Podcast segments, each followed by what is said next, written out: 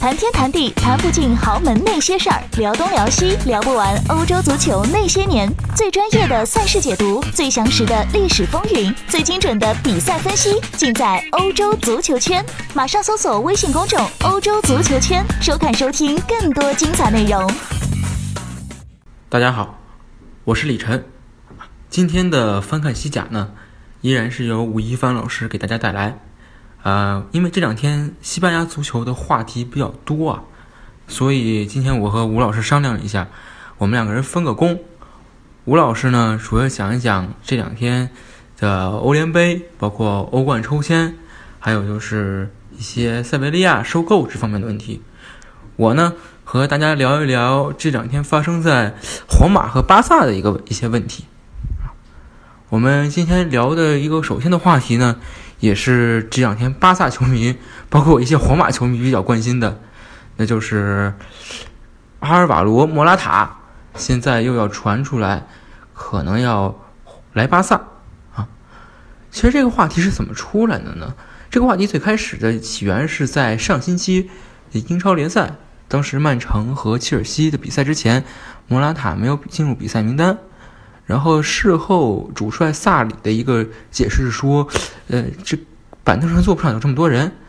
但是像莫拉塔这样的一个球员，在这样的一个级别场面的比赛中，因为仅仅因为板凳坐不上这么多人，就不用，显然是有一些呃牵强这个说法，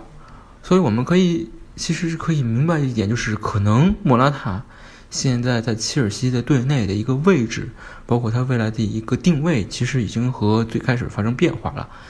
那么，所以说在本周二的时候，本周二凌晨，当时传出来的一个消息就是，这个巴萨正在和莫拉塔正在进行接触。根据，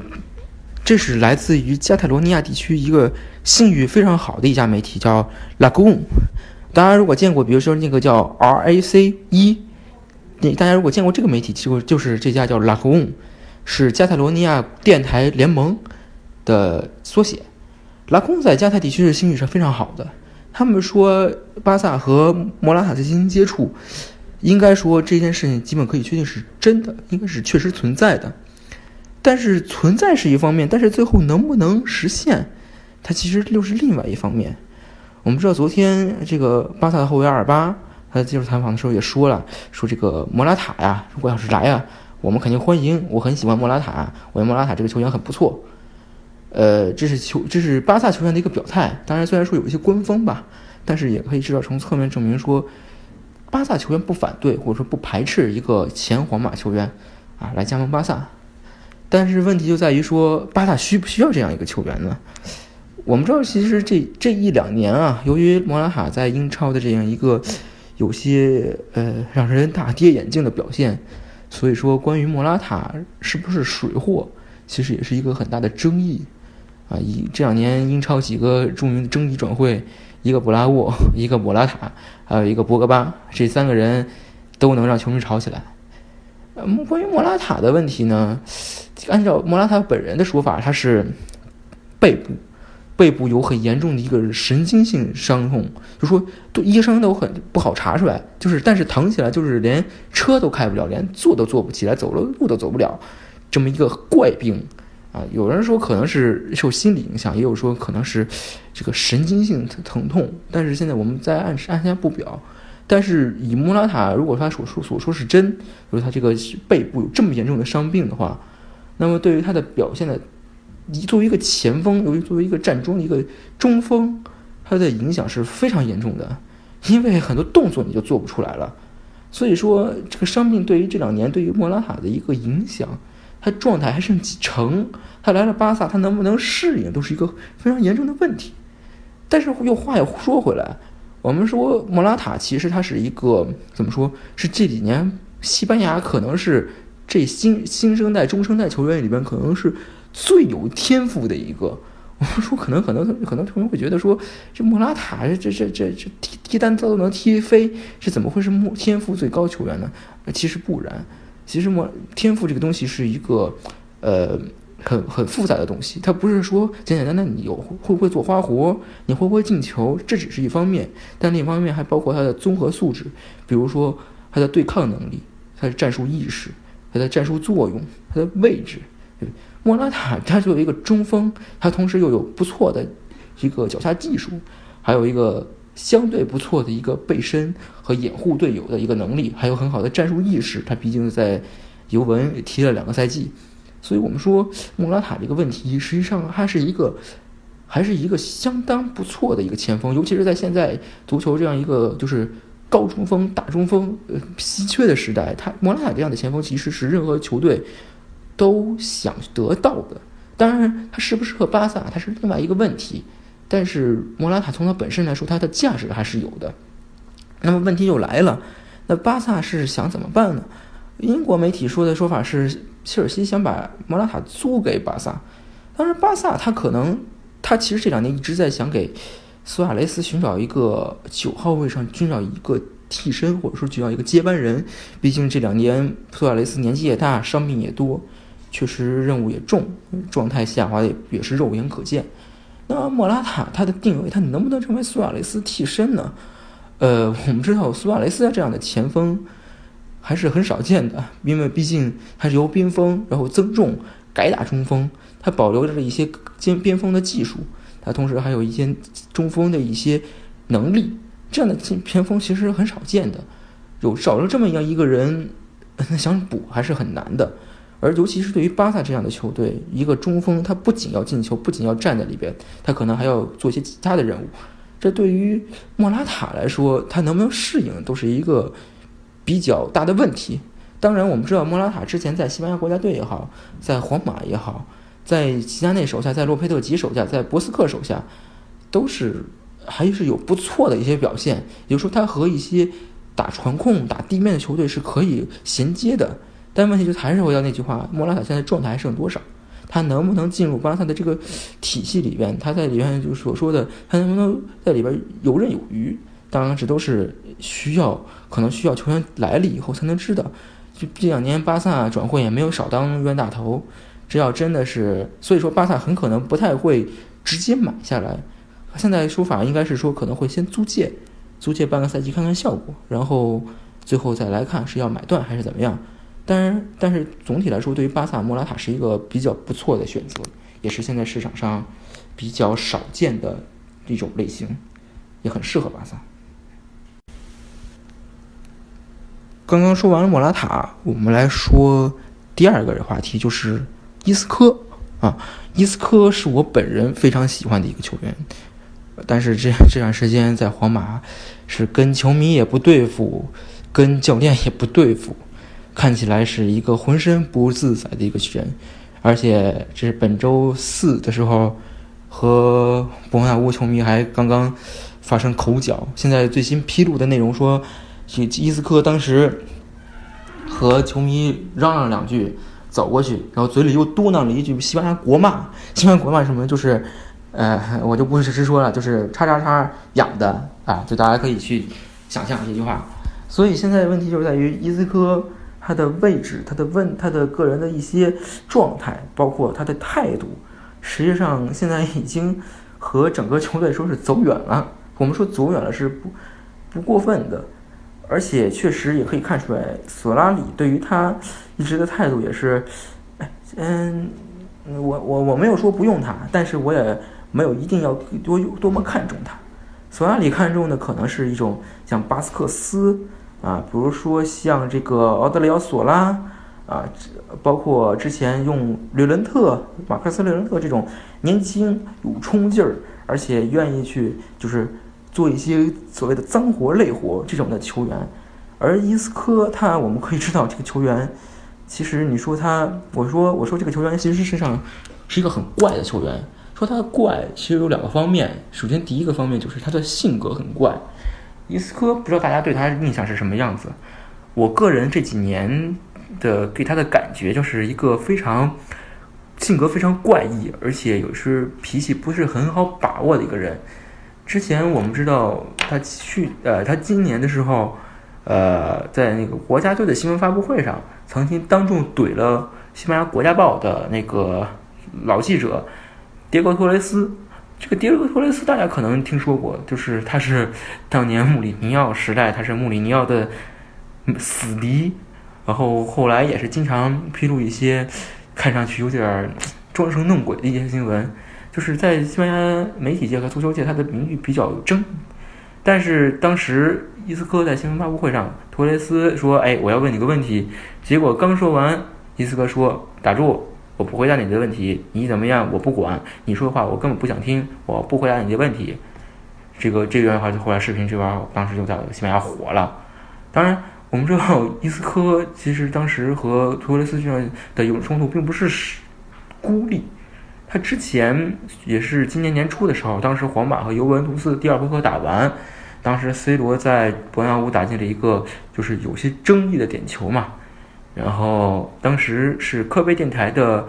马努加雷尼，这是他们的那个王牌主播，当时说那个这个皇马这个进球这个点球有争议，皇马晋级的那个方式有些不光彩。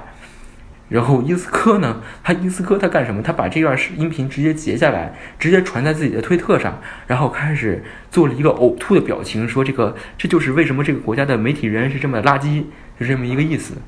我们知道，其实要说你要说迭戈托雷斯可能名誉不是很好，马努卡雷尼奥是在一个在西班牙还是比较受尊敬，也比较名誉比较不错，积极评价都很积极的一个人。而且马努卡雷尼奥其实在之前伊斯科打不上主力的时候，是给伊斯科说过话的。这样一个人最后被伊斯科直接拎出来挂出来，说你这个人就是个垃圾。这怎么看怎么又觉得这个人伊斯科这个人他在一些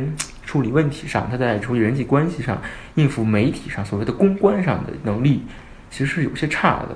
我们知道第二天当时伊斯科怼完那个迭戈托雷斯以后，第二天就是出来出来接着接受采访的是拉莫斯。拉莫斯一看到迪克托雷斯提问，说：“哎，没事儿，你别怕，我不会答拒拒绝你提问的，你随便问，我随便答。”这样一个态度，两个人之间这种来事儿的那种能力，其实就是显而易见，两个人是有区别的，还是有差距的。这个性格怪，第二点就是他的个人的这个技术特点也确实比较怪，或者说他定位很怪。我们知道伊斯科一三年夏天加盟以后，虽然说是一直表现还不错。就是说，球员都很喜欢，毕竟脚下活细，哎，会排奈，这排奈是硬通货啊，到哪都都爱的呀。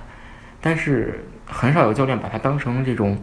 铁打的主力啊，就是你你我一来我一定要用用你。除了罗佩特吉，当然我们知道罗佩特吉没有干过半程就下课了。伊斯科无论在安切洛蒂、在梅特斯、在齐达内，包括现在在索拉里手下的位置，都是很飘忽的。主力介于主力和替补之间，在齐达内呃齐达内的时候呢，有一段时间把他晾了半年，然后后来又把他在决赛的时候又把他提拔上来，对，成为了当时一七年欧冠决赛的一个骑兵。包括安切洛蒂也是对伊斯科也是，呃一边一边一边打一边一边一边打一边扶，就是有时候不给他主力，有时候但是又让他去踢一些他不熟悉的位置，比如说踢后腰。比如说踢一个中场的一个那个清道夫，比如说在当时是在一四年的国王杯决赛，当时伊斯科作为顶替的是一个后腰的位置，表现非常出色。这个时候实际上那场比赛他的作用不亚于进球的贝尔和迪玛利亚，但是问题是一个球员，你作为一个球员，如果你连自己的位置都没有定下来，连你的主力和替补也没有一个明确的一个划分的话，实际上对这个球员的职业生涯影响是非常大的。我们知道皇马历史上有一个类似的球员，跟伊斯科可能情况非常非常类似的球员，那就是谁？是古蒂。古蒂从性格上说和伊斯科有些相似。我们知道，呃，皇马历史上当时的名宿，后来担任皇马总监的那个呃皮里，皮里他当时写了一份东西叫《皮里报告》，是关于他对于队内这些球员的一个啊逐一分析。这份报告后来被媒体挖了出来，然后曝光。皮里在报告里面对于古蒂是怎么评价？他当时说，古蒂天赋很好，身体对抗非常出色，但是我们要评估到底应该留下来。这个球员对于自己的职业并不投入。一方面，我们看这一块说下来之后，其实感觉就在说就在说伊斯科啊。实际上，古蒂和伊斯科之间有很多相似之处，都是天赋很高，都是有很多自己的特点。但是另一方面，他的个人的一个呃态度、个人的职业的一些规划也确实有问题，包括他在各个教练手下的位置也确实各有飘忽，有时候打到前面，有时候后面能打到后面做后腰，这都是非常的一个飘忽的球员。我们知道，古蒂在作为皇马青训，也是作为后来是说马德里主义者们的嗯表率模范，实际上是在皇马一直效力到了最后。然后才离开，然后去了加拉塔塞维，啊不，贝西克塔斯，说错说错了。但是问题是，伊斯科他真的愿意像古蒂这样说接受，呃，打替补，接受位置这么飘忽不定，他真的甘心这样吗？我觉得从现代足球来说，没有一个球员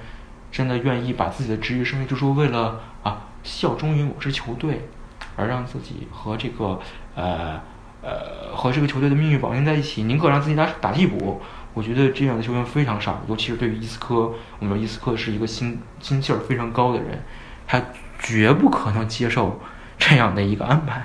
所以说，今天我们可以看到阿斯报说了，这个伊斯科暂时是安全的，但是能不能顶到明年夏天也很难说。所以说，如果伊斯科和索纳里的这个关系继续这么恶化下去，包括说这个他的替补的位置机会继续不变，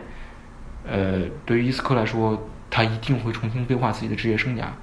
毕竟他的也年纪也不小了，二十五六了，这个时候必须要重新规划自己的生涯。那么离开肯定是一个更好的选择，但是问题是去哪儿？我们知道伊斯科对于任何球队都是很呃很合适的，因为他毕竟他的底子在那里，他的技术他的功底在那里。实际上，任何球队都需要他这样的球员，但问题在于哪个球队真正合适他呢？很多巴萨的球迷可能说去巴萨很好啊，啊，接班伊内斯塔。但是从我个人的感觉，包括我和一些西班牙记者我聊天的感觉，就是说大家都不看好伊斯科，就是不认为伊斯科能够成为一个伊涅斯塔的啊替身也好，接班人也好，或者说伊斯科他们不认为伊斯科能达到一个伊涅斯塔这样的高度啊。当然，这个问题我们可以留在以后再说。但是从目前来讲，伊斯科如果情况继续这样延续下去，那么离开应该是一个不可避免的结果。呃，我们说完前面两个话题之后，我们来说今天最后一个话题，就是稍稍提一下，也是昨天吴老师提过的，就是雷乌斯进击他的一个命运。呃，昨天也是雷乌斯进击的一个算是一个时间节点，就说这个时间。啊，雷乌斯能不能把欠球员的工资还上？啊，实际上并没有。这个这个结果也是很多大家人已经预见到的，就是确实已经还不出来，而球员也不接受说，职业联盟就是拉里嘎，拉里也不接受拉里嘎对他们进行援助，啊，不接受，必须要打官司。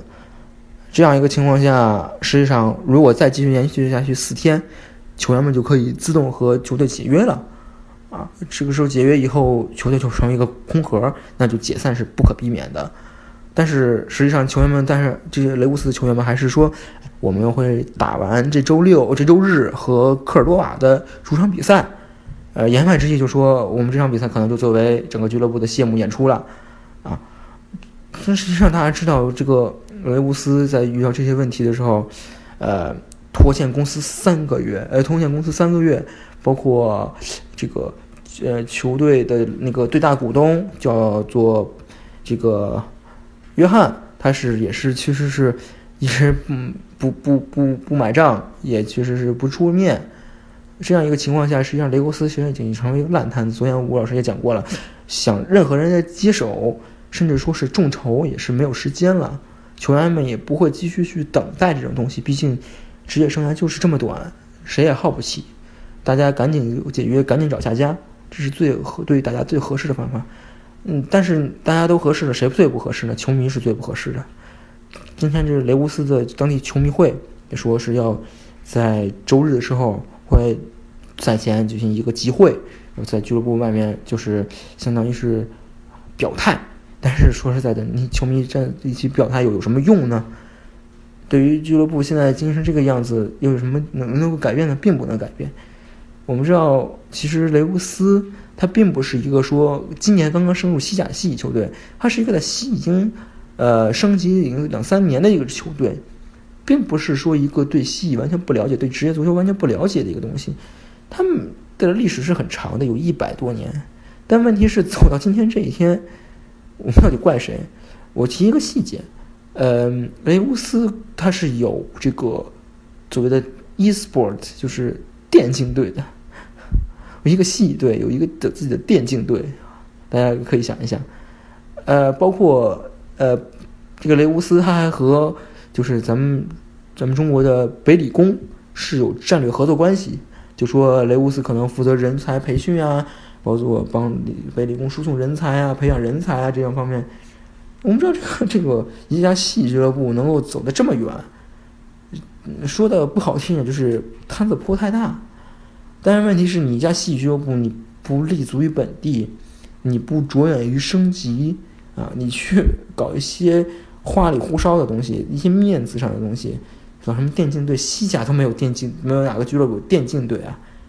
你去和中国的一家远在中国一家俱乐部，你去搞合作、战略合作，远水你解得了近渴吗？解不了。所以问题就在于说，雷乌斯这家俱乐部它好大喜功，包括它的规划过于冒进，实际上是将这家俱乐部。最终葬送的一个重要的原因，也是实际上是对咱们中国的一些呃足球从业者的一个非常重要的启示和警告。